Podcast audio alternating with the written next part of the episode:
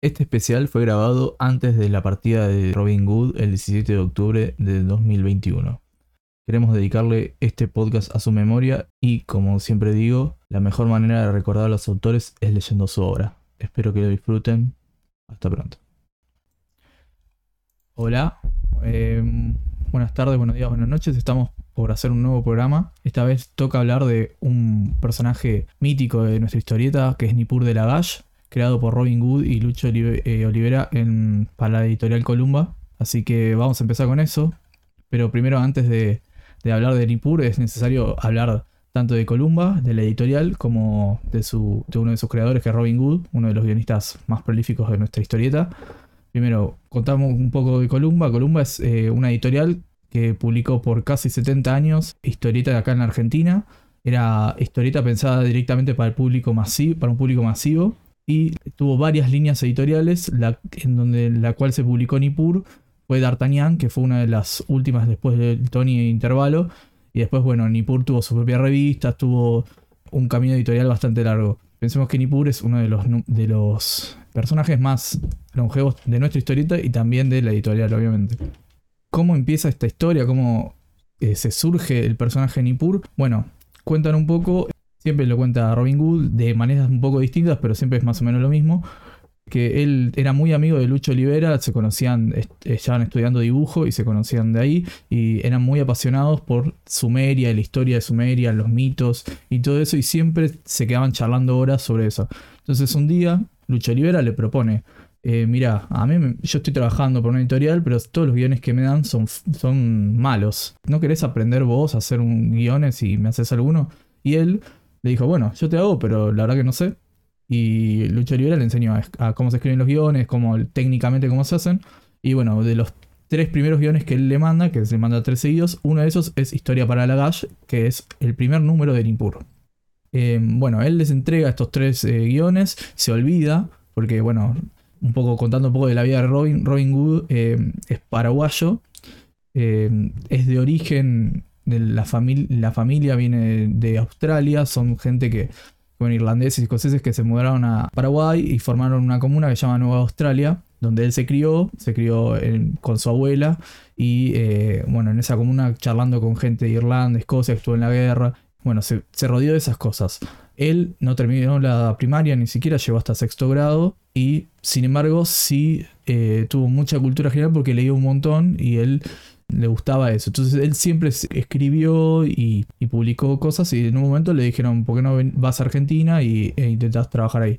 Él igual vino acá y era bastante pobre, trabajaba en una fábrica. Él justo cuando esto que le, esto que cuento con Lucha Olivera, él todavía seguía trabajando en la fábrica y vivía en pensiones. Entonces, en el momento que él entrega estos tres guiones, se olvida totalmente, porque dice, bueno, ya está, sigue, su vida normal, y un día cuenta que, nada, que llega tarde a la fábrica, como la fábrica no lo dejaban entrar por llegar tarde, em, le dice, bueno, se empieza a caminar para volver a su pensión, perdía el día de paga, y ve en un kiosco de revistas, ve ahí expuesto una revista de eh, D'Artagnan con, bueno, con la historieta que le había escrito, que era Historia para la Lee, ve su nombre, dice, bueno, voy a ir a la editorial. Va a la editorial, depende de la, versión que cuenta, dice que fue caminando hasta la editorial, que estaba muy lejos, así que tardó un montón. Y cuando llega, todo zaparrastroso, porque bueno, no tenía ropa, era pobre, eh, apenas eh, le alcanzaba para comer. Llega y bueno, se dan unas situaciones medio graciosas porque bueno, no le creen en principio que él sea Robin Hood. O sea, también él tiene un nombre extraño, tiene un nombre muy eh, sajón para, bueno, para ser latinoamericano, entonces no le creían que fuera el nombre real. Y bueno, va, va, viene, le terminan pagando. Y él dice que lo que cobró por esas tres, eh, por cada una de esas eh, de esos guiones, cobraba cinco sueldos de los que ganaba en la fábrica. Entonces dijo, bueno, ya está. Dedica a eso, le dijeron que, que quería más historias de él. Entonces él ya empezó a trabajar como guionista de historietas. Más o menos, esto es el comienzo de Nippur. Bueno, digamos, su primera historieta es Nippur Así que eso lo vuelve todavía más mítico al personaje. Es como que como este tipo, teniendo 24 o 25 años, empieza haciendo eso. Y bueno, después em, arranca este paralelismo que tienen Nippur y, Robin, que es que, bueno, un año después, ya está trabajando para Columba, les dice, miren, yo quiero viajar por el mundo, pero quiero seguir trabajando para la editorial, así que les voy a mandar por, por correspondencia eh, los guiones. Entonces, de no muy buena gana le, le, aceptan y él se va a recorrer el mundo y bueno, es conocido todos los viajes que tuvo, eh, que tuvo eh, Robin por el mundo, se, este, estuvo... Eh, se compró una casa en Marbella, vivió muchos años en Dinamarca, ahora vive en Paraguay. Pero bueno, él fue recorriendo todos estos lugares mientras seguía escribiendo guiones. Y también, bueno, por muchos años, él incluso cuenta que cuando pasaron cinco años, vuelve a una visita acá en Argentina y no podía creer el fenómeno que era Nippur, porque él realmente no sabía cómo todo había pegado, más allá de lo que el tiempo que estuvo. Bueno, y un poco más, la vida de Robin eh, siguió trabajando para Columba por muchos años, incluso Nippur llegó a ser como la cabeza de, la editorial, el personaje que más vendía, y más o menos duró desde el 67, que es el año que se publica Historia para la Gash, hasta 1998, donde se publica la última historieta de Nippur en Editorial Record, si no me equivoco. Bueno, ahora podríamos empezar a hablar un poco de, de las etapas, a charlar un poco también lo que hay. contamos que tomamos de modelo eh, el librito de Biblioteca Clarín de la historieta, el número 9, que es el de Nippur de la Gash, que toma 16 episodios muy bien seleccionados dentro de lo que la extensa bibliografía que es todo Nippur, que son 447 números, es un montón. Y esto en 16 episodios tan bien elegidos. Se ve también una variación tremenda de dibujantes, de, también de cómo los dibujantes cambian a lo largo del tiempo. Vemos que Lucho Olivera todavía era muy joven y no era el grosso que fue mucho después, que donde la, rompe. Acá es muchísimo, el primer número es bastante simple el dibujo, pero más allá de eso la historia está muy buena. Y bueno, vemos otros varios dibujantes, incluso hay algunos guionistas que le hacen de, eh, de asistentes. No sé si quieren, empezar a hablarnos del primer número. ¿Alguno que lo haya leído, qué les pareció? Hola Guido, ¿cómo va? Hola, Ariel. Hola a todo aquel que esté escuchando. Eh, sí, yo por ahí lo mencionaste recién, pero bueno, como nos basamos en este tomo número 9 de la Biblioteca Clarín de la Historieta, quería remarcar eso, que la, un poco lo mencionaste, que la, selección de, episodios está hecha por, por Diego Corsi y Lucas Varela, y desde mi punto de vista es una selección muy buena que y bastante representativa de, toda la historia, de todas las etapas de, los 31 años de Nippur. O sea, son 400, cerca de 450 episodios de Nippur y, estos 16 creo que están muy, muy, muy bien seleccionados y van muy, muy representativos de cada una de las etapas. O sea, creo que es, indispensable este librito. El que, quiere, el que quiera entrar a Nippur, creo que es con este tiene una, una entrada muy buena y, representando toda la historia. Y bueno, sí. las sagas más importantes, eso. Los, los, eventos más importantes de la vida de Nippur. Desde que, bueno, conocido como Pierde el Ojo, están los esos episodios, el principio sí, creo que se, a ver, se presentan los principales personajes. Por ahí falta alguno que otro, que no sé, por ahí en lo largo de la charla mencionamos, pero creo que los principales personajes están, están presentados. Eh, pero más que nada, centrándose en el personaje de Nippur, los, los, eh, aspectos más destacados, o sea, o los hitos más destacados en la, en la vida de Nippur, creo que, creo que están. Eh, obviamente, el, la, el el exilio, digamos, de, la ciudad, eh, cuando se larga los caminos a donde toma el nombre del errante, eh, la saga, eh, o sea, el paso creo que por, por, Egipto, la saga en la que pierde el ojo, cuando nace el hijo, y después la, vuelta y la recuperación de la, de la ciudad. Sí, sí. no hablamos mucho de, de, Nippur, ¿no? Lo describimos más o menos como es, que, lo mueve también sí, pero por si comenzamos con el, con el primer episodio, me parece que ahí están, están sentadas todas las, bases, porque la, el primer episodio, eh, llamado Historia para la Gash, eh, bueno, vos lo contaste, en realidad estaba por ahí primero concebido como un episodio, como una historia autoconclusiva, porque en realidad eh, en D'Artagnan en ese momento, en el 67, también copiaba un poco el modelo de, de ediciones récord en la que eran episodios autoconclusivos. Entonces estaba estaba concebido como, como eso. Y bueno, parece que después ven el éxito que tiene y, ya se, empieza a serializar. Incluso durante un momento en los, en los 70 hasta hay dos revistas en paralelo que están publicando historias de Nippur. En la revista Nippur de la Galle y, continúa también en D'Artagnan. En uno, en uno dibujaba Villagrán a color y en otro estaba todavía eh, Mulco, ¿no? Sí, sí. Y bueno, pero por eso, entonces en Historia para la Galle es, como que se da, se sientan las bases del personaje, que es un, general de la, del rey de la ciudad de Lagash, en la que el, bueno, el rey lo, envía a capturar a un, eh, a un gigante que eh, que ahí asolaba en la región, eh, vuelve con, esa, con, ese, con ese personaje capturado que después se termina transformando en su amigo inseparable y cuando vuelven a la ciudad se, encuentra con una especie de conspiración entre un sacerdote del, rey de Lagash eh, que está conspirando con un rey de una ciudad vecina, de ciudad de Uma, eh, que eso en realidad también... Lugal Sagisi, una cosa. Lugal, Sagisi, sí. Que en realidad son, son personajes históricos. Esto, esto transcurre en el creo que 4500 antes de Cristo, eh, y, son, son personajes eh, reales, el, rey Urukagina de Lagash y, y, Sugal Sagesi, que se enfrentaron las ciudades de Uma y de, y de Lagash. Bueno, y, bueno, entonces se da esa conspiración, el eh, Sugal Sagesi sitia e invade Lagash, toma el trono, y entonces Nippur, con, justamente con este gigante amigo, que, primero lo capturó, después se vuelve su amigo, se logran escapar y ahí, ahí inicia ese ciclo de, del errante, donde empieza empiezan a, tener aventuras eh, juntos. Y está bueno porque nosotros leímos solamente el primero, pero ya en los primeros tres episodios ya es, como que se sientan las bases de todo, de toda la, eh, los ejes de, los ejes de ciudades y de, y de culturas que van a recorrer, que es, bueno, Sumeria, es Egipto, y es eh, Grecia, con Tebas principalmente, pero básicamente la historia de Nippur se, se, desarrolla en esas tres culturas, la sumeria, la egipcia y la, y la griega.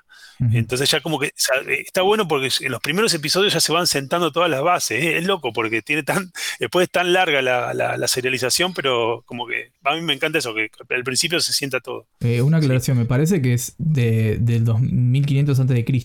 La, la historia de Sumeria, si no me equivoco. ¿O es mucho más anterior? un profesor de historia podría aclarar. Ah, el profesor de historia no es Wikipedia. Les pregunto, qué sé yo, tal vez. Y bueno, busca. No, bueno, ahí lo busco, dame dos fondos y te lo busco. No, me parece que es interesante lo que plantea Ariel con el tema de cómo utiliza los personajes históricos y algunos elementos que tienen que ver con la cultura antigua, que me parece están bastante bien trabajados. En los primeros capítulos aparece el tema de las intrigas palaciegas, la importancia de los reyes. Estos reyes por lo general son todos militares y tienen como, son ciudades-estados enfrentados entre ellos. Aparece la importancia de los sacerdotes, eh, el tema del poder. Me parece que eso, creo que todas esas cosas que él siempre va a trabajar, con todos los capítulos siempre es eso, ¿cierto? El rey, y el tema de que alguien le quiere hacer la cama de alguna manera, y siempre esos sacerdotes, siempre hay como un par de, envidias o otras personas, eh, me parece que está bastante bien trabajado esa cuestión. Incluso, no sé, también que no lo nombramos, este tomo recopilatorio de Clarín está bueno por esta selección y vos decís, la otra cosa que puedes leer de Nippur es lo que salió hace un par de años, que la, la colección está completa de tapadura de Planeta justo tenía el primer capítulo, el primer tomo, entonces leí los otros capítulos y están buenos. Porque bueno, que me parece que en esta selección no sé si aparece en otro, que aparece el, uno que se llama el Minotauro. Que está bueno, que es como otro elemento que al parecer en Impur también se trabaja, que tiene que ver no solamente con personajes históricos que realmente fueron reyes, peleadores que tuvieron, sino también con, con mitos de la antigüedad. Entonces me parece que está bueno ese capítulo, que bueno, no está en la selección, pero está bueno cómo el tipo trabaja todos los elementos del Minotauro, el tema del Minotauro, el laberinto, Teseo, Ariadna, o sea, todos esos elementos están cambiados de una manera que es interesante y es como un vos lo leí, es como un capítulo más de Nippur, pero con, con esos, esos, esos elementos. Sí, y volviendo un poco con esto del manejo de Robin del, del elemento histórico, él es algo que después con Dago también lo va a explotar, entonces es algo como muy propio de él también, el conocimiento sobre la historia, sobre los eventos y poder ficcionalizarlos de una manera que, no, que no solo sean eh, verosímiles, y también, también sean muy entretenidos a la hora de, poder leerlos también. Parece como muy destacable eso. Lo que está bueno como concepto, creo que se nota mucho a lo largo de los primeros capítulos, pero ese, esa mitificación de personajes históricos, como, como es, bueno, aparece Sargón de Akkad, que también fue un personaje real, histórico, eh, también se, lo, lleva como a carácter de mito y también eh, algunos mitos se los lleva como, como personaje histórico o se los baja más a la tierra, como decía Fede del, del, Minotauro, que en realidad, porque nosotros lo conocemos como un mito, como un monstruo, pero en realidad lo plantea como, como que es un, en realidad un sacerdote que, propicia los sacrificios humanos. está, muy bueno cómo se lo trabaja eso.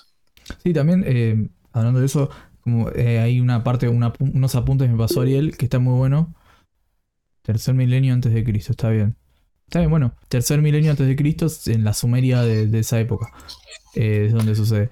También, eh, que digamos que, creo que yo lo que quería plantear con el tema de estas cuestiones, pretensiones históricas, que por lo general, o sea, el tipo este no es historiador, no le vamos a caer como diciendo, bueno, a ver si es como está bien o no. Es, es como ese pensado, tiene que ver con la antigüedad, están los personajes, eh, más que nada los elementos, ¿cierto? Como están peleando, los cascos, los escudos, las armas, los carros de combate, que habla bastante de eso, el tema de la importancia de los caballos, aparecen como muchos elementos que tienen que con una historia un poco más militar. El tema aparece las construcciones, ¿cierto? Aparecen estos sigurat, este tipo de construcción que había en la antigüedad y lo dibujan bastante bien, o cuando van en Egipto también te muestran el tema de los faraones, las pirámides, el tema de Egipto, o sea, te das cuenta que el tipo realmente está muy bien documentado eh, y como que esa reconstrucción histórica le pone ganas, porque a veces lo que pasa con otros autores, cuando quieren hablar del pasado, por lo general son un poco más vagos con la reconstrucción, solamente ponen un par de elementos y nada más. Acá el tipo como que está hablando sobre varias eh, civilizaciones a la vez, como decía Ariel, y en cada una de esas civilizaciones te pone algunos elementos como para decir, bueno, estamos en el antiguo Egipto, bueno, aparecen estos elementos. Me parece que, es súper interesante esa cuestión, ¿cierto? Lo del tema de que el tipo realmente es, es preciso. Tampoco no le vamos a caer diciendo, bueno, este, este, es un error histórico, lo que sea, porque no es la idea, pero bueno, me parece que es interesante eh, lo del tema, todos estos recursos que tienen que ver con la historia, que, que me parece está bueno la ambientación, cómo está trabajado. Vamos recorriendo un poco las etapas de, Nippur, si les parece, y vamos viendo también qué está en el libro. Bueno, más o menos eh, Ariel, que me ayudó, tiene, me pasó un, apunte que sacó de internet donde va dividiendo en etapas la, saga de Nippur. La primera, que, la primera etapa sería de 1967 a 1970, que son los primeros. Acá está titulado como primeros pasos del errante. Que bueno, son estos dos primeros capítulos que aparecen en el libro. Nippur, bueno, eh, más que nada es lo que veníamos contando también, esto de, cómo lo exilian y después eh, conoce a, una mujer que se enamora, que esto no aparece tanto en el, en el libro, que es una de las primeras de los primeros personajes donde Nippur tiene como un, romance. Y después algunas suceden algunas cosas como también lo nombró Ariel hace poco a el Sargón de Akkad, que es un personaje histórico real que bueno, que, fue importante en esa época, y bueno, Nippur estuvo ahí como en la historia, estuvo medio metido. Pero antes quería eh, contar dos cosas. Primero es el nombre de Nippur, de dónde viene, que es algo que no aclaramos, que Nippur en realidad, eh, Nippur y Lagash son dos ciudades de Sumeria, que lo que hizo eh, Robin fue los puso como nombre, Nippur de Lagash, o sea, y después le dio otro un trasfondo que tenía que ver con que, bueno, en realidad los padres de Nippur eran de Nippur y por eso le pusieron ese nombre, como recordando esos orígenes, y por eso tiene esos dos nombres. Y bueno, está bien resuelto dentro de la historia. También que vaya un personaje que se llame igual que una ciudad. Y como último dato de esto es que el nombre Nippur de Lagash como historieta recién aparece en el número 8 de todos estos, de estos números que venimos contando. El número 8 aparece Nippur de Lagash como título de, eh, de la, del segmento de la parte de la revista Tartanian. Bueno, contaba, esta primera etapa va de 1967 a 1970, que está en el libro, hay dos números de esto. Y después ya empieza a publicarse entre el 71 y el 72 la primera saga. Sí que iba a decir. Guido, una, cosita, un detalle. Eh, en esta primera etapa, creo que para remarcar uno, uno de los episodios en que hace un crossover con Gilgamesh el nombre, no me acuerdo el nombre exacto. Eh, se llama Llovia Gilgamesh, eh, buscando su muerte. Que es, bueno, Gilgamesh, para contar un poco, es eh, un personaje de Lucho Olivera, o sea, del dibujante, que, bueno, en ese momento, en, el en el 70, donde aparece Gilgamesh por primera vez, que, bueno, es una historieta de ciencia ficción, que, bueno, Gilgamesh es un personaje real, es un personaje de la cultura sumeria, si no me equivoco, no, no sé mucho, pero es un mito y es un tipo que en la historia es inmortal. Por eso eh, puede haber este cruce porque, bueno, Gilgamesh estuvo, digamos, desde el comienzo de la civilización, que sería en Sumeria, hasta nuestros días. Pero bueno, hay un cruce, un capítulo donde se cruzan entre y, este personaje. Pues siguiendo, hay la primera saga, que es la de los hititas en Egipto, que tiene que ver todo con, esto que venimos contando de, él enamorado de una... Eh, de Nofretamón. Una princesa egipcia, Nofretamón. Nofretamón, sí. Bueno, y acá es el momento que empieza a fines de esta saga, empieza a salir otra revista que es dedicada totalmente a Nippur, que es Nippur de la Gash, que dura dos años y eh, más que nada está, se usa esa revista para como, como explorar el pasado del personaje. Hay momentos donde se habla de la juventud, también de este, esta etapa con Urel, cuando se son exiliados, como que se le agregan capítulos ahí también, o sea, como que se aprovecha para usar eso. Y dura un par de años. Esta, esta se termina de, publicar en el 74 y como característica principal es que la dibuja eh, Ricardo Villagrán y es a color. Cosa que no era así en los primeros números de lo, que venía siendo publicado en D'Artagnan con Robin Hood y Sergio Mulco. Como esta, la, la saga de los citas no está en el libro de Clarín, vamos a saltearlo un poco porque realmente no, no, no, hay mucho que contar, pero pasa que invaden, los hititas invaden Egipto y bueno, Nippur logra vencerlo junto con el, ejército que tenía Egipcio, Egipto. Eh, y como final fallece su, su, mujer, su pareja, por una epidemia.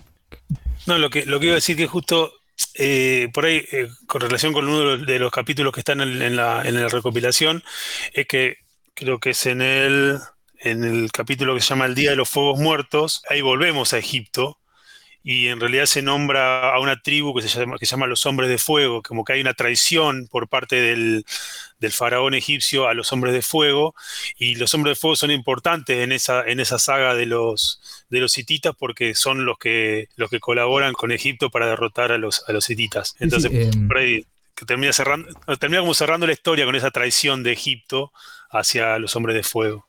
Sí, tanto eh, esta historia, con, esta saga con eh, estos, estos capítulos que yo hablaba de esta revista Comic Book, eh, Nippur de la Gash, se establecen muchas cosas que luego van a ser importantes dentro de la cronología del personaje. O sea, no, no, es, no sobran porque realmente después aportan a, la historia de que, cuenta Robin. Incluso, no sé, Urel que lo deja de ver. Nosotros algo que me llamó la atención es que Urel aparece en el primer número y que, está en el libro y después vuelve a aparecer mucho tiempo después. Y uno, si no está un poquito, no sabe un poquito más, decís, ah, bueno, cuán, amigos eran, qué pasó, bueno, que bueno, cosas que es lógicas de la recopilación. Claro, y también es importante la recopilación, el, el segundo capítulo, El hombre que vino de acá, que más, allá de presentar a Sargón, que, que, es un personaje importante, en, el futuro. También hay una, está en la consulta una especie de oráculo donde tira, una, tira profecías eh, que, después se terminan revelando mucho más adelante.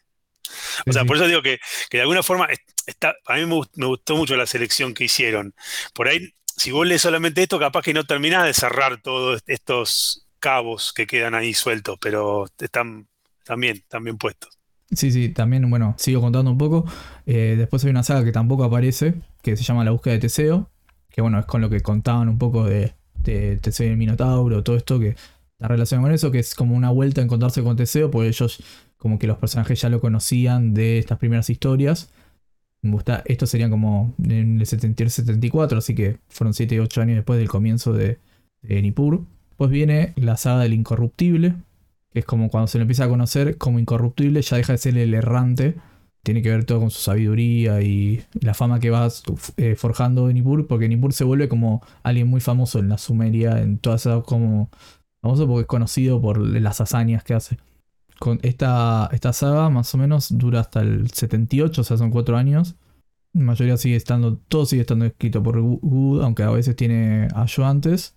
Y bueno, empiezan a aparecer otros nombres de, dibujantes, como por ejemplo, bueno, vuelve Ricardo Villagrán, pero también aparece el hermano Enrique Villagrán. Aparece en 76 eh, Jorge Safino, muy joven, un dibujante de los más conocidos. E incluso, bueno, Robin empieza a tener ayuda de Ricardo Ferrari en los guiones. Eh, y está en, estas, en esta parte, en Incorruptibles, donde pasa lo que vos estabas contando antes de los hombres de fuego y toda esa vuelta de, de, esa trama.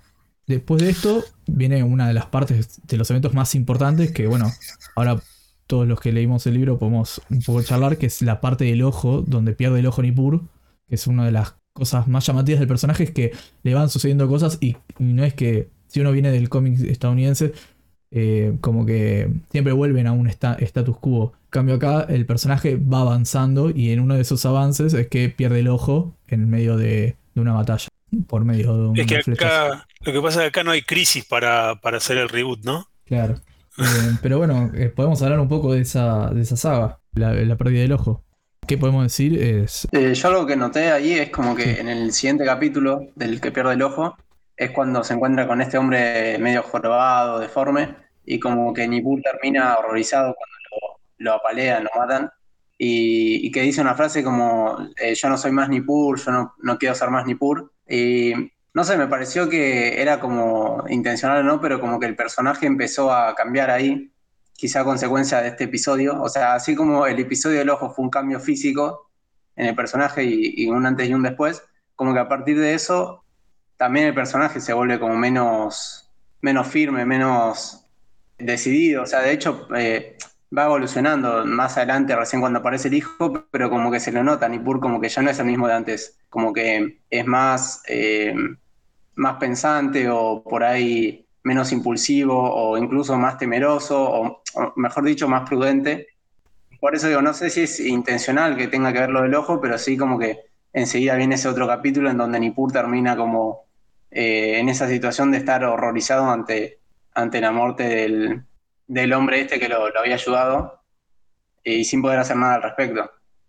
Sí, hay como un cambio del personaje, es verdad. Sí, y lo que pasa, me, parece que lo hacen tocar fondo ahí al personaje. Es, o sea, el, tipo, me parece que tiene tres muertes en las que él se, considera culpable, eh, justamente en esos tres capítulos. Que es primero Laris, la chica de la que él se está, está enamorado y, se, siente culpable por la, por la muerte de ella, que justo cuando pierde el ojo porque, porque él de alguna forma le perdona la vida al que después termina matando a la chica y, y metiéndole el flechazo y después, justo lo que vos decís, Tiago, el, jorobado ese que lo, que lo termina curando y le salva la vida, y también él se siente culpable de que después de su muerte, y después cuando viene la parte de la lucha con los lobos y todo esto, del chiquito, que también lo, ayudaba. O sea, son, son como tres masazos que el tipo tiene y toca fondo. Sí, sí, es como entra como una especie de depresión, se podría decir, una especie de duelo que tiene que atravesar y, y eso le lleva a bueno, a fondo, como decís, lo hace tocar fondo hasta que, bueno, pasa lo del, lo del chico y ahí es como que hace un clic y ahí es cuando cambia totalmente, o sea, ya venía teniendo todo este proceso de estas muertes que le estaban afectando y bueno, con la muerte del chico es la, última para que él se empiece, a, empiece a hacer algo y, y, salga de ese pozo también. Bueno, después como que va a cargar con esto también. Yo quería decir algo. Sí, justo como ahí cae como en una creo que a través de lo del ojo y lo que le va pasando en esos tres capítulos, es como una crisis así muy existencial de que como se agota ese círculo de violencia en el que todo el tiempo hay muerte, encima esas muertes como que se las carga él, como decía Ariel, ¿no? Eh, y como que cae en esa desesperanza de la humanidad y de la vida y como agotado de luchar, ¿no? Contra eso y que, que siempre gane la, esa violencia y esa muerte. Y bueno, eh, ahí creo que que tiene ese pozo para después como levantar y después, bueno, no sé, ya se va lo del hijo ahí, que, pero no sé si hay un salto grande ahí de, de, tiempo. son cuatro años. claro, no, bueno, pero como yo llegué como hasta ahí justo cuando nace el hijo. Pero bueno, estos capítulos son los, sí, como los más interesantes, me parece, en sentido de, del quiebre ese del personaje que, que lo hace más profundo, ¿no? Y más interesante. Yo lo que, lo que leí, no, leí los números, digamos, posteriores a la, a la pérdida de, posteriores a, la, a, ese, a este resurgimiento, pero lo que leí como en resumen es que hay como que el, el personaje, eh, o sea, en su personalidad se vuelve más, más aplomado, como que trata de esquivarle a la, batalla directa, como que es más pensante, más, como que se torna más sabio, digámoslo así. No, por, eso creo, creo que como resultante de, esta situación por la que, por la que pasa. Sí, yo creo que eso se nota más todavía cuando aparece el personaje del hijo, que es como lo contrario, es casi como un Nippur joven. Si uno tuviera que imaginar eh, cómo habría sido Nippur a esa edad, no sé si, si habrá alguna historieta que, que hable de eso, pero por lo menos de la, de la selección no hay. Eh, yo me lo imaginaría así, como muy impulsivo y muy valiente también, pero sin medir a veces eh, tanto las consecuencias de sus acciones, sino de haciendo lo que él cree correcto. Ese sería como el hijo. Y ahí empieza a contrastar con un Nippur que es mucho más, eh, mucho más sabio, más pensante y, que apuesta menos por ahí al enfrentamiento o al combate. En cambio, incluso en los primeros números eh, son todas historietas de donde enseguida cuando hay, eh, hay que batallar o saltar a la acción, Nippur y, y Urel no lo dudan y se lanzan al combate, digamos. Sí, sí, sí, es, verdad eso que decís, Incluso se, nota por ahí en la parte de la búsqueda de Teseo también, o sea, como, que llega, hay un momento en el que están todos los, como los, la, banda de amigos juntos y era, viste, a buscar quilombo, porque era, era meterse sin problema, eh, entrar a cagarse a trompadas. Y me parece que puede ser que ahora, eh, a partir de estos, momentos, como que ese tipo se, calma un poco. O sea, te queda tan golpeado que, que se calma. Que, que lo, lo hace cambiar. Bueno, continúo un poco, igual si quieren contar algo más o aportar algo más de, esto, pueden, no hay problema. Pero bueno, después de esto, em, volviendo a la parte más editorial, empieza a salir en el 79, este es del 78, esta saga. Empieza a salir en el 79 la revista eh, Nippur Magnum. Ya Nippur deja la revista Artanian y empieza a, eh, el lugar del, medio donde se consume es eh, Nippur Magnum. Hay un par de sagas más, está la saga de Ramsés que vuelve un poco a, Egipto, em, va por ese lado. Pero bueno, lo más interesante es que el final de esa saga se entera de que Karien, que es un personaje que ya había sido presentado en, estas comic books del 72 al 74, Karien, que es una amazona, está embarazada de él. Que bueno, va a haber toda una trama con respecto a esto, que en el libro está, en este libro de Clarín, que solo hay un número igual, pero bueno, esto está relacionado con todo lo que tiene que ver con el mito de las Amazonas, como qué pasa con los hombres, cómo, cómo se relacionan y el problema de si tiene un hijo, un hijo varón, qué pasaría con el personaje. Que bueno, ya igual dijimos que, que Nippur tiene un hijo varón y bueno, hay todo como una saga donde él tiene que salir a salvar a este chico, evitar que, que, bueno, que lo maten las amazonas más, eh, más radicales con respecto a estos pensamientos que profesan. Y bueno, y acá, bueno, nace el, chico que se llama Iras y queda a cargo de Nippur. Más o menos entre el 82 y el 83 de publicación, ¿no? No sé, ¿alguien quiere hablar de esta parte, de la parte del hijo? A mí me... No, el número no, no sé, no... Parece está bien. Hay muchos chistes que quedaron viejos, muchos. me parece que es el... Creo que se gana el premio al, al capítulo más cancelable, ponele. Pero no sé, o sea, me, parece que está buena la idea de, que tenga un hijo primero, que me parece que es como un Demian Wayne 20, 30 años después, antes. Pero nada, bueno, ¿qué les parece a ustedes?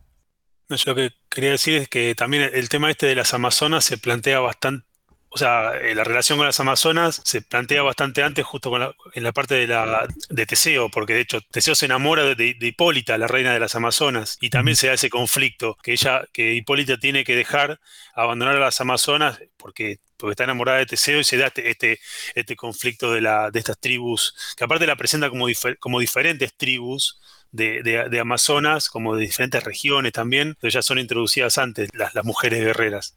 Y bueno, después pasa algo también parecido con Karien, que tiene que, ella de ninguna manera va a permitir que si el hijo que nace es, varón, sea asesinado por las amazonas, no, no, le permitan vivir con ella. O sea, a mí me, gustó esta saga. Eh, y justamente eso, la, aparte, eh, también es interesante como que Nippur, que está con, otro amigo, eh, el jorobado, están como medio así como expectantes, ¿no? No, participan directamente, o sea, tratan de, están como expectantes en lo, que pasa y en realidad, y, finalmente la que termina decidiendo o, entrando en batalla es la misma Karien. Sí, er, er, habiendo parido recién, ya se empezó sí, a Sí, acabó flechazo, sí, sí, sí. sí, sí Sí, tal vez queda corto. Eh, va a pasar mucho igual con el libro, que queda corto, tipo, la selección, porque es, eh, al ser tanto, eh, es como de repente, uy, de repente va a tener un hijo, tipo, porque si vas leyendo capítulos, de repente va a tener un hijo, ni, ni pur, ¿qué onda? ¿Qué pasó? Y lo siguiente que vamos a ver después de que nace el chico y él termina el capítulo como que se lo va a quedar y que va a protegerlo, es, nos encontramos que el pibe ya tiene como 10 años, no sé cuántos años tiene el siguiente, pero ya es como, hay todo como un salto de, años, entonces también es como muy repentino si vas leyendo solo el, librito, pero bueno, está bueno saber esto de que ya los personajes estaban establecidos, que ya eran parte de la mitología de Nippur y que ya había estado este conflicto que fue llevado más porque ahora Nippur iba a tener un, hijo con, con una amazona. A mí me gustó esa presentación de las Amazonas como diferentes tribus, porque bueno, en este capítulo ellos se enfrentan, o sea, son tres las principales Amazonas que cuando nace el varón se, lo, quieren matar y son como, hay una, una que dice una rubia, una, negra y una otra que no se entiende bien, pero como son diferentes tribus, está buenísimo eso. me gustó el concepto, no sé si... Sí, bueno, le da como más... Eh, también como porque también en un momento no es que todas van a atacar al, bebé, sino que es que son un par más radicalizadas que van para ese lado de, evitar que nazca un, bebé hijo de una manzana. Y también lo que me llamó la atención ya del aspecto gráfico es cómo te das cuenta cuando eh, en qué época está escrito, eh, dibujado escrito el, capítulo. Porque, por ejemplo, nosotros, hay otro anterior que no lo hablamos mucho, que es de Anelé, creo que llamaba, ¿no? El personaje mujer que vos ves el, peinado de la mujer y es tipo, es un de los 70, bien del 70. Y ves acá y no sé, los tipos parecen He-Man. Bueno, los peinados también son distintos de las mujeres, o sea, como que se nota que están muy influenciados gráficamente por el momento que está sucediendo en el contexto de la publicación, digamos. Eso me llamó la atención también. Bueno, siguiendo un poco, hay un par de sagas más. Primero se llama una que se llama la saga de los hermanos tatuados, que lo que tiene de importante es, como recién estamos hablando del hijo, de esta impulsividad que tiene el hijo, también entender un poco por qué eh, el hijo es de esta forma y cómo es la relación con Nippur. Que esto en el libro no se puede leer tanto porque, bueno, es por la selección, ¿no? Pero bueno, hay toda una saga donde Nippur se tiene que alejar del hijo para cumplir una especie de. Una promesa, una especie de. Bueno, hay un personaje que lo salva al hijo, entonces él en agradecimiento le tiene que devolver algo que él le pide y bueno, esto le lleva a alejarse del hijo por varios años y también esto pues termina implica, haciendo que el hijo, bueno, sea, tenga esta impulsividad y no, no, haya sido criado por Nippur también. Entonces, que uno podría esperar que si Nippur es un tipo tan sabio, tal vez le podía haber transmitido esto, pero bueno, hay como una especie de explicación también de por qué el hijo es de esta forma, porque bueno, no tuvo ese padre que estuvo ausente por varios años que esto es lo que se explica más o menos en esta saga, que bueno, no, obviamente no está en este libro de, Clarín. Pero bueno, continuando, ya en el 86 87 es cuando vuelve, se llama la saga de Volver, le, puso acá la persona que, hizo este blog, y se basa más o menos en la relación de Nippur con Iras, y bueno, no sé si Ariel vos conoces algo de esta saga, ¿la leíste nada? No, no, de esta etapa no leí nada. bueno, lo describe así como bueno, el momento que vuelve a encontrarse con el hijo y tiene que recomponer esta relación que fue el tema de que, pasó con que se tuvo que alejar. Y después, bueno, viene la saga más importante de Nippur, por lo menos a mi entender, que es la, parte en la que vuelve a Lagash y conquistan Lagash de vuelta para, para el pueblo. Y bueno, es una saga que dura tres años, es bastante extensa. Y en el libro está, me parece que está elegido bastante bien los capítulos. No sé si alguien quiere hablar de los capítulos de este evento. Yo creo que eh, algo que quizás me dio la sensación es que me gustaron más los guiones en el sentido de que por ahí en los primeros capítulos de Nippur sobre todo, eh, había como demasiado texto y por momentos el texto era redundante con el dibujo. Y me parece que en esta saga o en estos últimos capítulos como que eh, dejó mucho más Robin que se explayara el dibujo antes que, sus textos. Eh, y eso me parece que los hace como mucho más dinámicos que los primeros capítulos. Sí, más allá de que igual sigue teniendo bastante texto, pero es verdad, sí. Eh, sí, quizás tiene también mucho texto en los diálogos, pero me parece que menos texto descriptivo. Sí, ¿verdad? ¿Qué ibas a decir? iba, a aportar una, una, idea similar a la que había empezado a elaborar Tiago, en que se nota mucho, particularmente viéndolo en la compilación que hace Clarín, este, cómo evoluciona Robin como escritor. porque es algo que se nota muchísimo también, como dijo él en los primeros capítulos, que los textos describen, capaz, en algunos momentos describen demasiado lo que pasa. Y mm, capaz no dejan tanto fluir a la narrativa desde el dibujo, pero eso tiene su pro y su contra, porque también Robin es muy bueno describiendo cosas. Entonces, hay momentos en los, que, en los cuales la descripción excesiva hace como que entorpezca la lectura, pero hay veces en las que esa descripción te ayuda como a meterte más en la historia. Sí, muy poético también la forma de... Muy poético, como que de, verdad es un tipo que escribe bastante bien. Y va puliendo un montón de esas cosas y el, digamos, en la saga del regreso a la Gash, creo que es como el punto en el que mejor se nota el proceso de, bueno, más de 20 años de escribir al mismo personaje también. Y hablando un poco de, la saga, tanto en el libro como lo que se publicó, la saga completa son 52 episodios, o sea, es bastante extensa. Y en el libro también hay casi 5, si no cuento mal, son 5 episodios dedicados a esta saga que, bueno, son bastantes. Más o menos la saga está dividida en dos partes. En una es donde se arman todas las alianzas para poder ir a, reconquistar el Agash y la parte ya de la guerra. Y acá está bastante bien decidido porque está bueno, hay un capítulo donde empiezan a estar las alianzas y como que se proyecta, te dicen, bueno, ahora vamos a ir a tal lugar a, también a ver si a, hablar con tal eh, persona para ver si se une también. Y después ya directamente pasa la guerra, donde bueno, lleno de acción y de momentos también muy fuertes, ¿no? Aparece vuelta Aurel, que hablábamos de esta profecía bueno, aparece de vuelta como a compartir la última batalla con su amigo. No sé si Ariel querés contar un poco de, la profecía. Sí, pero eh, también está bueno el tema de, la, de las alianzas y el, y el, papel que toman los diferentes actores en esta reconquista de la Gash, porque es como que Nippur también tiene que, por un lado, forjar alianzas para reconquistar. Entonces, el, principal también interesado en derrocar, digamos, a Lugal Sagesi es eh, Sargón. Entonces vuelve a aparecer Sargón. Pero Nippur tiene que negociar porque no quiere que. que él dice, creo, dice, no quiero reemplazar un tirano por otro. Entonces no, quiere que reconquistar la Gash para volver a lo mismo. Entonces ahí como que, digamos, negocia para que la ciudad termine siendo libre y no, no termine bajo el, dominio de Sargón, que en realidad es otro imperialista, digámoslo así. Entonces, eso, eso está bueno, esa, esa parte de negociación. Entonces, también, y también tiene que, negociar e ir a buscar aliados. Entonces, por ejemplo, ahí es donde vuelve a buscar a, a Urel, a Merem y también se encuentra con esa situación porque como que recuerdan la profecía y como que Urel está predestinado a, morir, no sé, no me acuerdo si,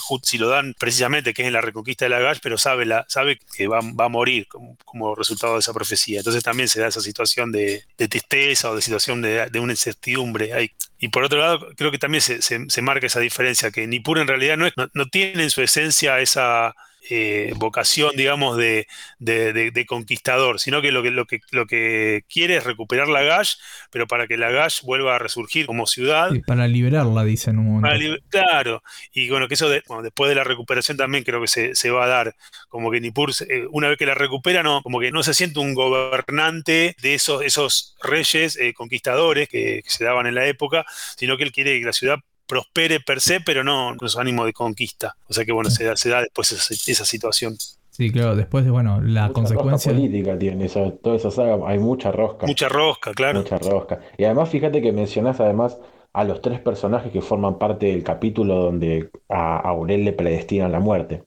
Claro. que son los tres que la van a ver a la bruja. Son bueno, el Puro, Aurel y Sargón y eh, que lo, fleta a los otros dos, a los otros dos que están. Y Aurel justamente le dice esto, le dice que el hilo de tu vida se está desvaneciendo y que vas a morir en la batalla, pero no le dice cuándo, ni cómo, ni en qué situación. Entonces cuando vos lo volvés a ver, Aurel que, que vuelve, especialmente si venís leyendo la, recopilación de Clarín que va dando saltos en, en, el tiempo, si no sabés qué es lo que pasa, un poco pensás, bueno, capaz es acá, capaz muere Aurel, capaz que no. Eh, entonces esa, esa tensión que tenés en cada, cada vez que Urel después de eso interviene en una batalla, eh, no sé, las hace un poco más interesantes. Sí, por eso está buenísima, parece que están bien acertados los episodios, como que están como bien puestos. Sí.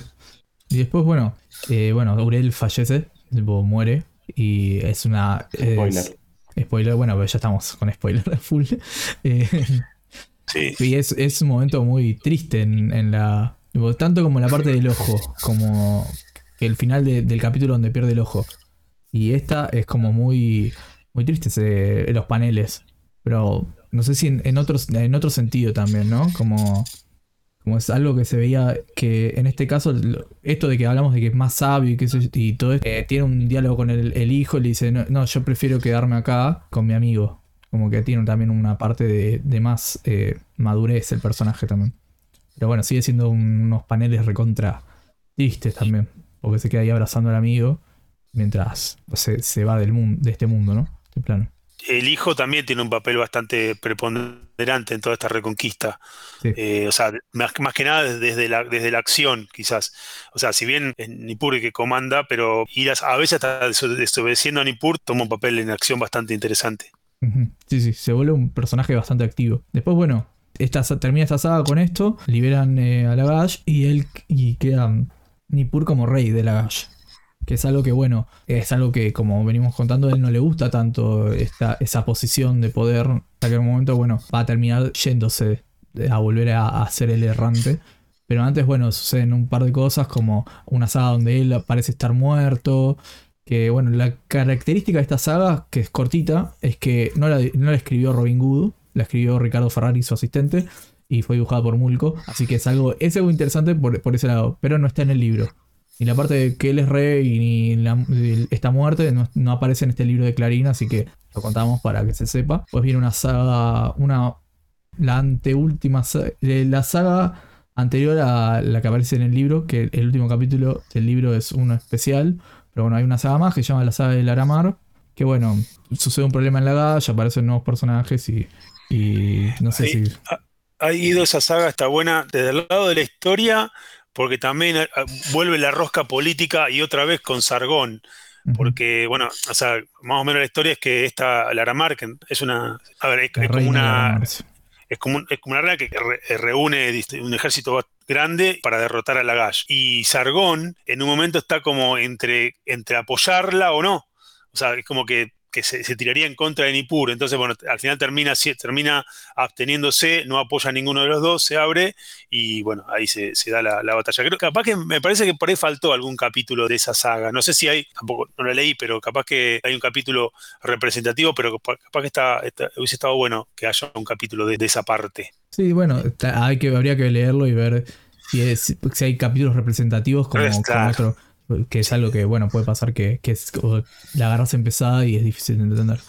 Y como, como característica de, la creación ah. para contar, es que, bueno, aparece la participación de Néstor Barron, que es, bueno, hoy guionista, si alguno conoce la editorial Primera Revolver, eh, le gusta a Dago, sabe que Néstor es eh, guionista de, esa saga y es uno de los continuadores de las historias de Robin y fue asistente de él, trabajó con él y bueno, es como un hombre importante y digamos que ya en los 90, que estás, estás del 92-93, ya estás formando parte de esto, así que es una persona con mucho, mucha experiencia. Después eh, viene una saga que creo que, aparece, que es el último capítulo, viene en el libro, hay un capítulo más, después de todo esto que venimos contando, que es el de, se llama Dios a la Gash, que está escrito por Robin y dibujado por Mulco, que bueno, nada, es la decisión eh, final de Nippur de, dejar la Gash y volver a, ser ese errante que, bueno, que es como medio la definición del personaje, ¿no?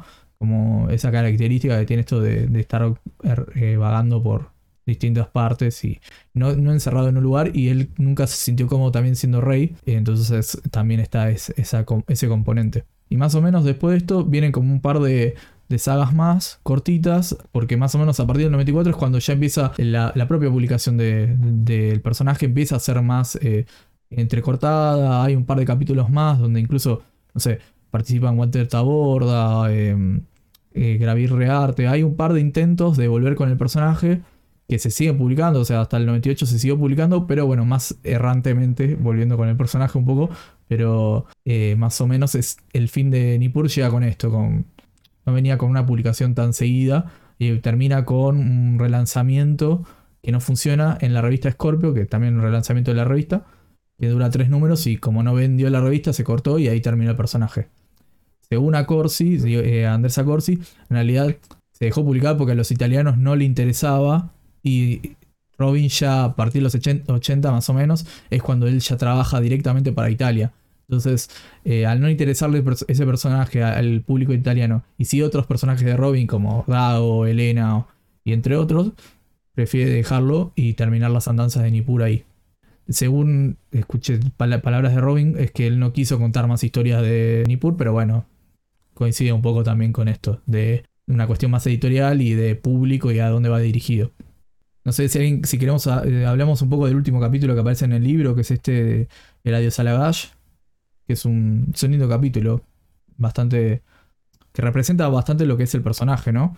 Con esta, este encuentro de este ciego y bueno, cumpliendo un poco la justicia, pero a la vez, viste que a, veces la justicia es un poco amarga también, qué sé yo, me parece que está bastante bueno. Y el dibujo de Mulco es bastante distinto a lo que vimos en el tomo antes de él, es como, tiene otra onda, es más parecido a lo, es más noventoso también, tiene un aire más así. Y no sé, parece un lindo cierre para el libro. ¿Ustedes qué, opinan? Eh, yo en, ese sentido me, me pasó que no me gustó tanto porque, o sea, el capítulo en sí me gustó, pero quizá, no sé, siento como que es casi una aventura más de Nippur en el sentido de que es Nippur, bueno, esto que decías de tratando de hacer justicia o haciendo justicia, pero no sé, no, no lo vi tanto como un cierre. No sé, sobre todo porque siguiendo la selección de Clarín, habría que ver quizá con todos los capítulos que quedan afuera en el medio que pasó, pero siguiendo esa selección me quedó como que eh, reconquistan o recuperan la Gash y como que, no sé, como que esto es como volver a, lo anterior, volver a, la etapa anterior de, eso, que es eh, Nippur como un errante teniendo aventuras y tratando de hacer justicia donde ve que, hay, que no la hay. Claro, como que narrativamente, si vos uno, uno tratase de, de, armar un arco largo, argumental de la vida de Nippur, el último capítulo en, eh, que está en la selección de Clarín no se termina de sentir como un final de alguna manera como historia. Conceptualmente sí, es como un final. Sí, eh, creo, creo, creo, que lo que le habían pedido hace un rato le metieron una crisis, ¿cierto? Es como un reboot, como diciendo, bueno, volvemos a un status quo anterior, vamos a contar otras historias de ese estilo. A mí lo que me interesó del capítulo es que en varios de estos capítulos me parece que aparece el tema cuando Nippur no es protagonista de la historia, porque por lo general él es el protagonista cuando hay intrigas palaciegas en militares y políticos que siempre estén involucrados, pero me parece que en este capítulo es interesante cómo aparece este ciego que es músico, que está buscando venganza y estos dos personajes que están ocultos en esa ciudad y toda esa onda. Me parece que está bueno como que él aparece como un casi como un espectador de, de esa historia y creo que hay un par de historias que también son de ese estilo, que también es como otro recurso narrativo que me parece que es interesante porque también tiene que ver con la historia y la idea de que tiene Robin Hood me parece que es interesante de contar la historia, que la historia no es siempre la historia tradicional que es la de los grandes hombres, que serían los reyes, los príncipes, eh, batallas militares y toda esa historia que es como más tradicional, sino hay otro tipo de historia que se llama historia social, que está mucho más relacionado con la gente de clase baja, la gente, los campesinos y otro tipo de historia que son como mínimas, gente viviendo cosas mientras están pasando estos reyes que se están matando por a veces por pavadas. Y me parece que en este capítulo o en otros capítulos también trata de contar eso. Uno de los primeros que, aparecen en la selección, el tema de la, rebelión del esclavo que fracasa. Me parece que en ese capítulo también aparece eso y creo, entonces me parece que ahí Robin Hood una vez más agarra la historia y como una versión un poco más moderna que es interesante, como diciendo, bueno, podemos contar otro tipo de historia que la historia de la gente que no tiene voz, la historia bueno, no son grandes victorias, son pequeñas historias de estos personajes. Entonces me parece que eso como que le da también es, bastante atractivo y le da como ese plus. Eh, por, lo general no es tan fácil hacer eso. Muchas veces la gente que es ajena a la historia, tal vez agarra una versión un poco más, tal vez porque la aprendió en la escuela como esa más tradicional que de los grandes hombres. Y me parece que acá Robin Hood acierta una vez más y dice, bueno, vamos a contar otro tipo de historias también. Entonces una mezcla entre, contamos la historia de los reyes peleándose, está todo bien, pero bueno, estos, estos pequeños personajes también participan y tienen también una historia para contar y me parece súper interesantes.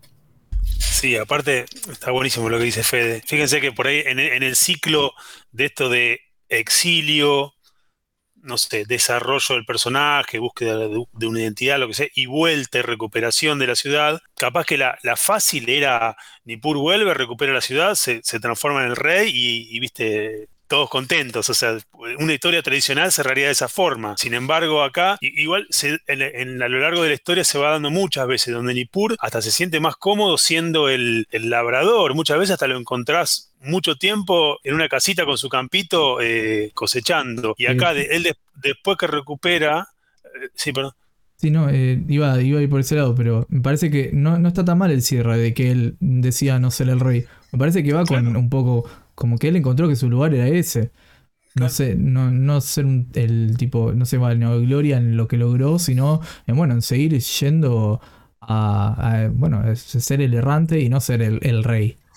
Ni puro el rey. Lo que pasa es que eh, después que se recupera la Gash, eh, eh, creo que lo, hablamos hoy, se da esa, muchas veces se encuentra ante, esa, ante esa disyuntiva Nipur de que, de que no se siente cómodo en, esa, en esa posición de, gobernante, sino que lo que él le, interesa es esto, que, la ciudad prospere, pero él no, no, está como, incluso creo que eh, de vuelta no lo leí, pero en, los resúmenes vos ves que él, muchas veces se, va de la ciudad, vuelve, eh, a, ese juego de ida y vuelta. Bueno, y acá es como que termina siendo la, partida final. Por eso las dos últimas viñetas, que están buenas, donde él deja, digamos, la, puerta de la ciudad y no quiere, no, no, no tiene vuelta atrás, no quiere volver la cabeza atrás y ver cómo deja la ciudad. Dice, si se, va. Me parece que, a mí como, como cierre, me, me parece muy interesante, muy, muy bueno. Sí, y que creo que es la génesis del personaje, porque digamos que en el primer capítulo ya es la constitución de eso, ¿cierto? Él era un militar, un general, y cuando conoce a este personaje, a Uriel, ¿cierto? Lo capturan y, es un esclavo. Y el tipo ya en ese primer capítulo, que la presentación de ese personaje, ya tiene una, una postura y toma como diciendo, bueno, yo voy a estar de este lado. Y me parece que en casi todos los capítulos siempre muestra eso, como él decide estar del lado del pueblo, de los campesinos, de esa gente le interesa más que las otras personas. Que incluso cuando aparece el hijo, me parece que, es como un poco más explícito, como el hijo también tiene ese discurso como diciendo, bueno, en realidad los reyes son todos gente que tiene barriga, gente que desconoce, como que andan como peleando por, por, cuestiones que son como no tan importantes.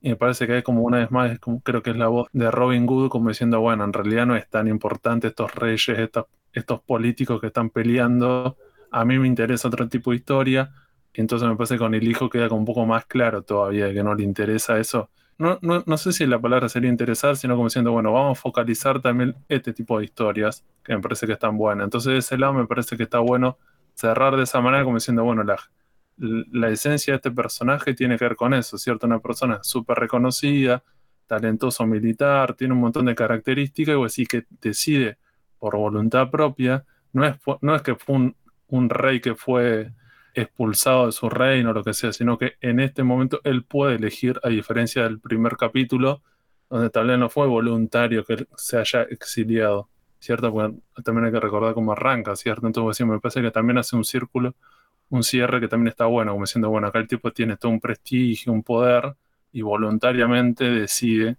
irse y desprenderse de todas esas cosas que sabe que no le interesa.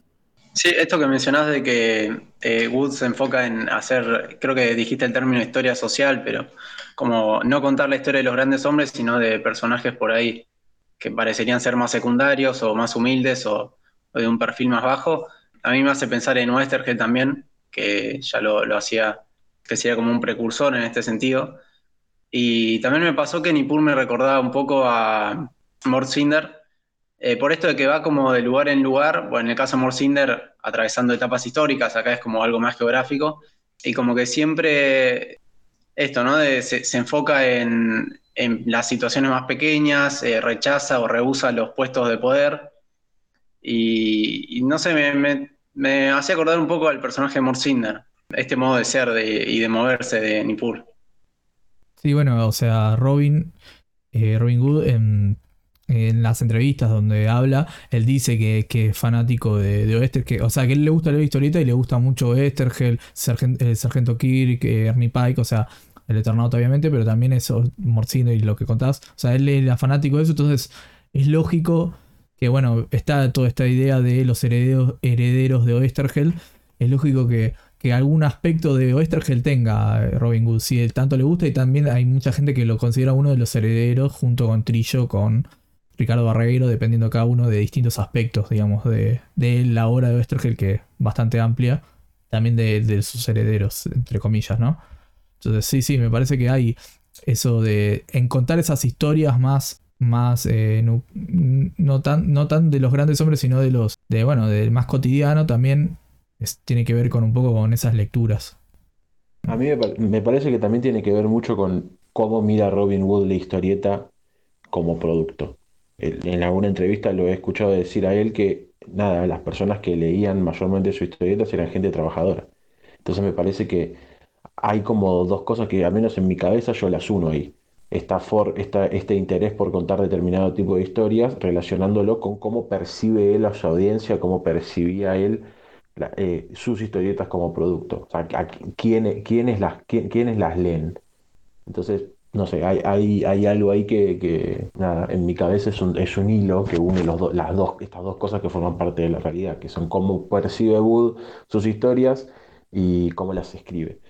Bueno, eh, quieren ir cerrando contando un poco qué les pareció la lectura y sí, yo quería agregar otra cosa que, que lo pasamos por alto, me parece estaba bueno el capítulo Historia de una vieja, de la vieja rebelión, que bueno, ya comentamos algunas cosas, que es como la historia de este, de este esclavo que se quiere rebelar, el tipo está como no quiere ser esclavo, y bueno, y termina fracasando esa rebelión. Interesante que creo que en otro capítulo también aparece el recurso que utiliza, que en las tres primeras páginas hay como un, ¿cierto? El tipo es como está como ambientado en el presente y el tipo se llama, soy un sumerólogo, y el tipo está leyendo tablillas de, arcilla y, me parece que está bueno eso. Sí, sí. Me parece que, es como algo que creo que, ¿eh? lo, creo que lo utiliza en otros capítulos, me parece que, está bueno es ese recurso como diciendo, bueno, ahí mete y como encima son como tres páginas que aparece ese tipo, aparece otra mujer más y están como investigando eso y el tipo agarra y empieza a leer eso y te muestra todo cómo se hace ese,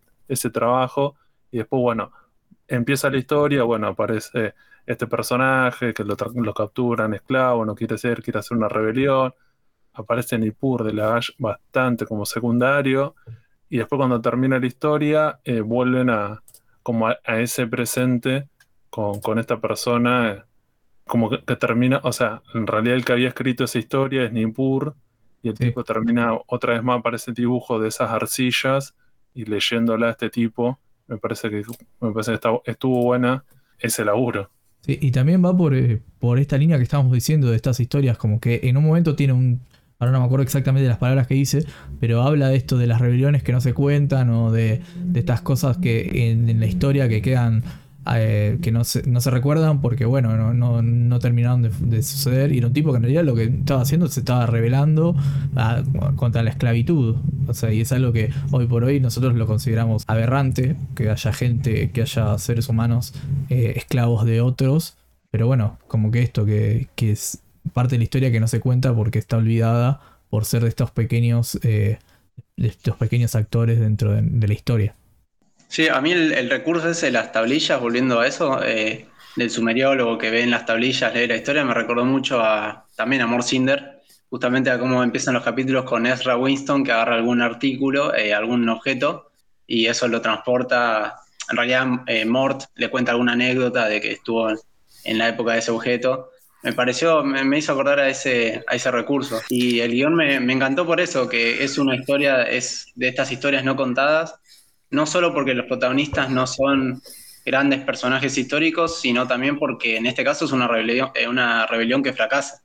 Justamente es una, a diferencia de otros guiones u otras historias, que también son personajes secundarios o menores, acá directamente no solo eso, sino que además fracasa la rebelión. Eso de los narradores eh, creo que también es otro acierto de la, de la selección, porque a lo largo de todas las historias, o sea, de todos los capítulos de Nippur, van, van pasando diferentes narradores, el primera persona, el, algún amigo de Nippur que cuenta una historia, un desconocido que cuenta que, existió un personaje muy famoso que era Nippur, o sea, hay diferentes narradores, eh, uno de ellos es esto que, dicen, entonces está bueno en la selección que también se haya incluido ese aspecto de, los narradores presentes. Y va, eh, bueno, justamente el capítulo, eh, la columna de los buitres, que también se cuenta a través de, un, en un museo por la existencia de una tablilla. Ese, capítulo está bueno la, particularidad que tiene de que los... Me gustaría hacer mención porque está, bueno, porque los personajes que, se presentan en realidad son caracterizaciones de guionistas y dibujantes de Columba de esa época. Hasta incluso está...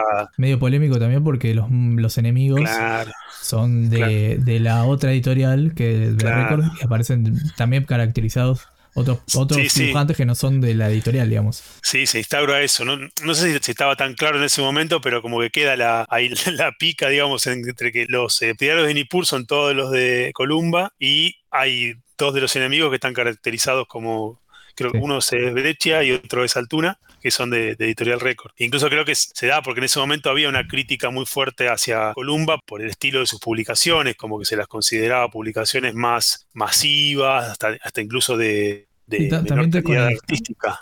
También con el trato a los autores también había como una especie de crítica por ese lado. Sí, hay una, especie de polémica, se puede decir, de bueno, de poner autores de un lado y autores del otro, donde Columba, digamos, sería el lugar malvado, entre comillas, para un cierto canon de la historieta argentina, que incluso, bueno, eh, a Robin eh, en algún momento lo, trataron de derecha, porque eh, no sé, escribió una historia, ahora no me acuerdo exactamente de qué tipo, y bueno, fue como catalogado de ese lado, también por, ser la cara más visible de Columba, como autor eh, más conocido también. Pero bueno, son polémicas que la verdad que en posiciones que te hacen perder eh, la posibilidad de leer grandes autores como pueden ser Robin o si te pones del otro lado como pueden ser Trillo, Sacomano, que bueno, que digamos que son los que llevaron este eh, llevaron este enfrentamiento en, ideológico más que nada. Sí, ahí lo curioso con que lo caracterizan de derecha era que yo vi en, el programa Continuará, que no me acordaba, pero Robin Wood dice que sus, eh, historietas eran peronistas, justamente por esto que hablaban de que está dedicada o leída mucho por la clase trabajadora, de que trataban de personajes que no eran de, eh, muchas veces no eran de reyes, sino de campesinos, etcétera, pero dice, bueno, mis historietas son nada más peronistas que, mis historietas, una cosa así. Sí, bueno. Mira, yo te, cuento una cosa. El otro día estaba, estaba en la casa de mi suegro y por ahí yo estaba, estaba leyendo el, tomo y por ahí lo veo a mi suegro agarrando el tomo y se pone a mirarlo. Y le digo, ¿qué? Le digo, ¿vos leías Nippur? Y me, me empezó a contar que eh, la forma en que se consumía este tipo de, historias, se, se, turnaban para comprar la historieta. Un mes la compraba él, al mes siguiente la compraba el amigo y se la iban prestando. Era, es por ahí difícil verlo desde, desde la visión que tenemos actualmente, pero esa la, la masividad que tenía y cómo llegaba esa, esa historieta a la gente. y que no, era, que no era coleccionable. ¿Qué es, lo, la es lo que siempre leemos que pasa en Japón y con las revistas donde salen publicados los mangas, que siempre leemos, que son esas, esas revistas que la gente la compra y como que la desecha o, se la prestan? o decir, bueno, en Argentina este tipo de revistas, este tipo también era, se consumía de esa manera. Nadie tiene, o sea, vos conocés gente más grande que leyó esto pero vos a su casa y no tiene la biblioteca de, estas revistas guardadas porque no, no, lo pensaron, porque si no, no hay una idea de coleccionable. Incluso, creo, no sé si lo nombró Guido, cuando esta misma revista Columba lo quiso compilar a Nippur, hizo un par de tomos recopilatorios y tampoco como diciendo, bueno, ni lo terminó. Porque vos decís, ni siquiera me parece no, hubo, este intentos, pero no. O sea, llegó a sacar dos tomos. Pues es interesante eso, sí, el, personaje era re popular, tiene más de 400 capítulos, o así, por un montón de años, o así, y nunca lo recopilaste. Y porque no había esa idea de haciendo, la gente lo consumía con otra pretensión, en, el presente estamos muy acostumbrados a consumir más como ser coleccionable, ¿cierto? Tener ese objeto en la biblioteca y todas esas cuestiones, y que tiene que ver con el lector y cómo ha cambiado entraba el modelo de canje. Eh, a mí me llamaba la atención porque me estaban contando la historia del pueblo de la, provincia en el que el único kiosco que vendía diarios y revistas tenía sus pilas de, del Tony, de Artañán, ni Pur Magnum, eh, la que es intervalo, qué sé yo, y se, canjeaban, o sea, vos ponías unos pesos que no alcanzaban a hacer el costo de la revista y, y las iban intercambiando así, es muy loco, muy interesante. Pero bueno, la masividad que tenía este tipo de publicaciones era, Sí, era eh, impensable hoy en día. Impensable hoy en día. Y...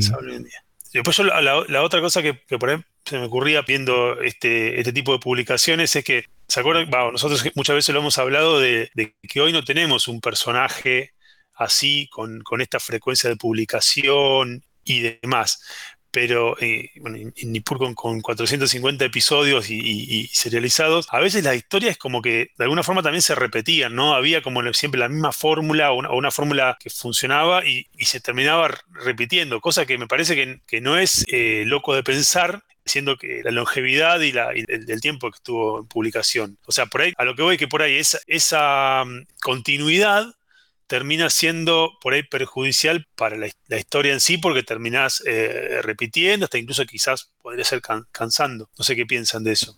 Y sí, bueno, el carácter episódico, también la forma de cómo escribía Robin con sus historias, que tenía que ver con una, cuestión, él cuenta que, lo escribe, empieza a escribir una historia y no para hasta terminarla, entonces eso también te acota la forma, tiene que tener una fórmula también para que eso funcione, porque incluso contaba que que no era una persona de estar corrigiéndose mucho todo lo que escribía. Entonces, para hacer ese tipo de trabajo, que aparte con la cantidad de, guiones que escribió Robin, que en la internet lo que encontré es que fueron más de 10.000 guiones, que es una barbaridad, tenés que tener un método que puede llegar a ser repetitivo. También contando que esto era episódico y que salía una vez por mes o incluso más.